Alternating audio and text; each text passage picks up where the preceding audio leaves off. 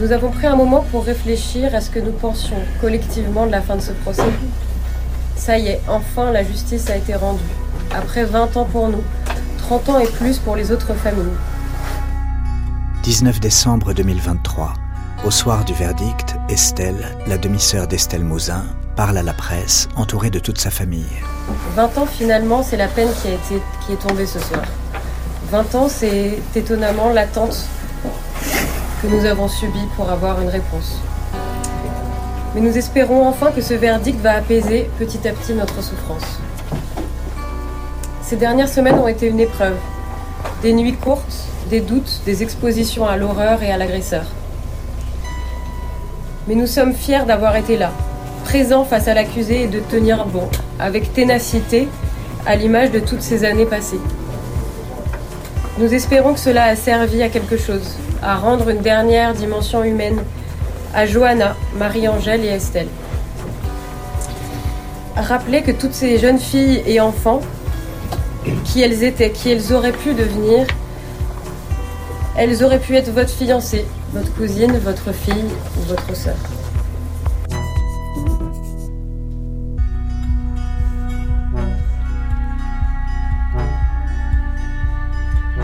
Estelle, disparue. Chapitre 9, le procès. Cinquième épisode. Greg Bouzin, on est trois semaines après le procès. Comment vous vous sentez? Ben, Nous sentons mieux, je réponds nous, parce que je pense que c'est un collectif. On se sent beaucoup mieux euh, qu'après les premiers jours. On commence à récupérer et puis à évacuer le, les, mauvaises ondes du procès pendant trois semaines, parce que c'était quelque chose euh, auquel on ne s'attendait pas, même si tout le monde nous avait dit qu'un procès d'assises c'est très dur. Hein. Euh, on on s'attendait pas à ça. On s'attendait pas à cette difficulté d'être euh, assis derrière un petit banc euh, et ne pas avoir le droit de s'exprimer en fait, et puis d'entendre euh, répéter euh, peut-être dix fois les circonstances de l'enlèvement de Marie-Angèle, les circonstances de l'enlèvement de Johanna, les conditions dans lesquelles le couple fournirait Olivier à à séquestrer Estelle avec des imprécisions. Mais euh, tout ça, c'est revenu, euh, oui, je pense, euh, dix fois à chaque intervention d'un témoin, d'un nouvel intervenant. Ça revient dix fois et chacun raconte à sa manière. Donc c'était vraiment très contraignant. Oui.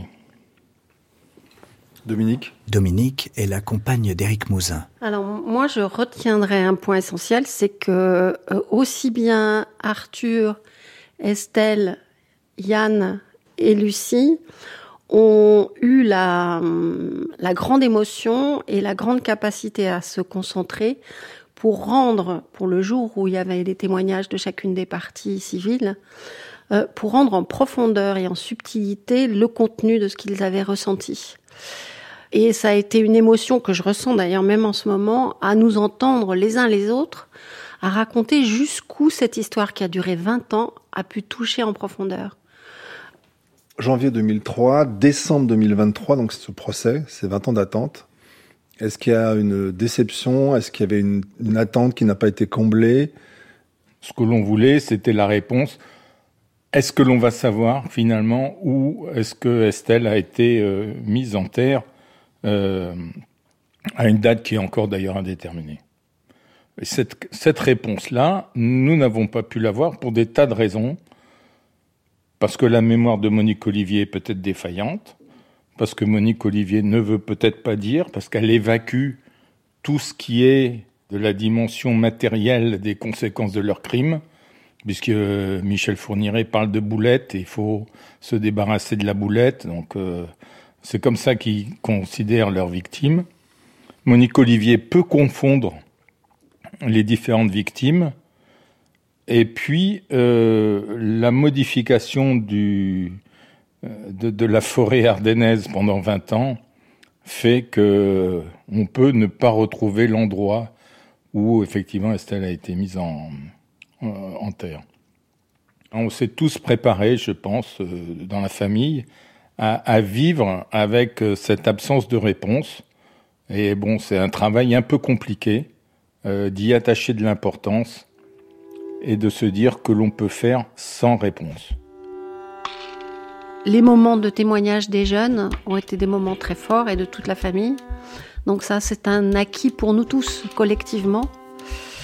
Euh, Au-delà de ça, je me pose des questions parce que je trouve qu'il euh, y a eu de l'inhumanité dans le déroulement qui s'ajoutait à l'inhumanité des coupables.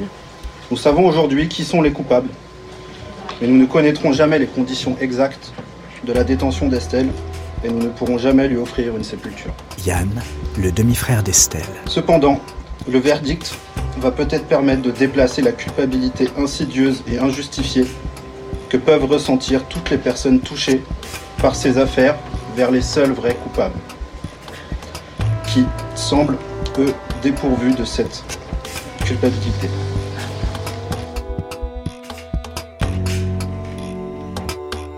Par rapport à la question de, par rapport à la question de, de ce procès, j'ai retenu euh, le nombre de fois où j'ai entendu la culpabilité chez des gens euh, qui n'étaient pas du tout coupables, qui étaient coupables de rien, qui avaient simplement euh, euh été traversés par ces événements.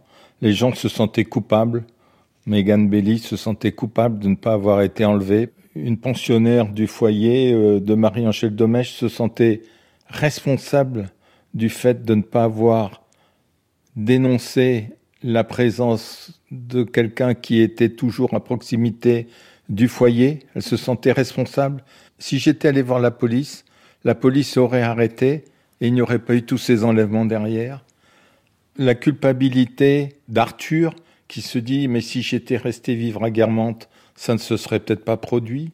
La culpabilité euh, de moi aussi, parce que si je m'étais préoccupé plus que ça des conditions dans lesquelles Estelle revenait de l'école, peut-être qu'elle ne serait pas rentrée à pied et peut-être qu'elle n'aurait pas été enlevée.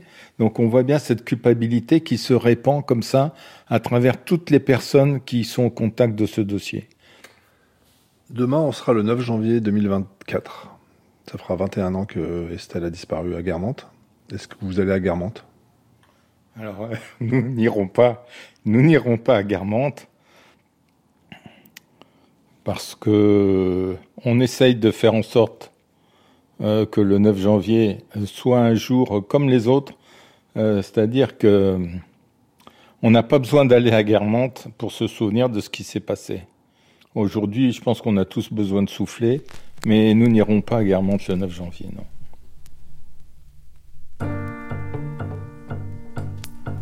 Maintenant à nous de passer à une page différente. Un combat se termine, peut-être qu'un autre débute.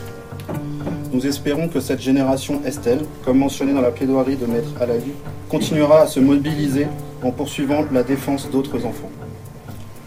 Nous avons été confrontés au mal absolu, celui qui détruit et avale tout sur son passage. Mais il ne peut pas gagner et nous devons voir et entretenir le bien en chacun. Merci à tous.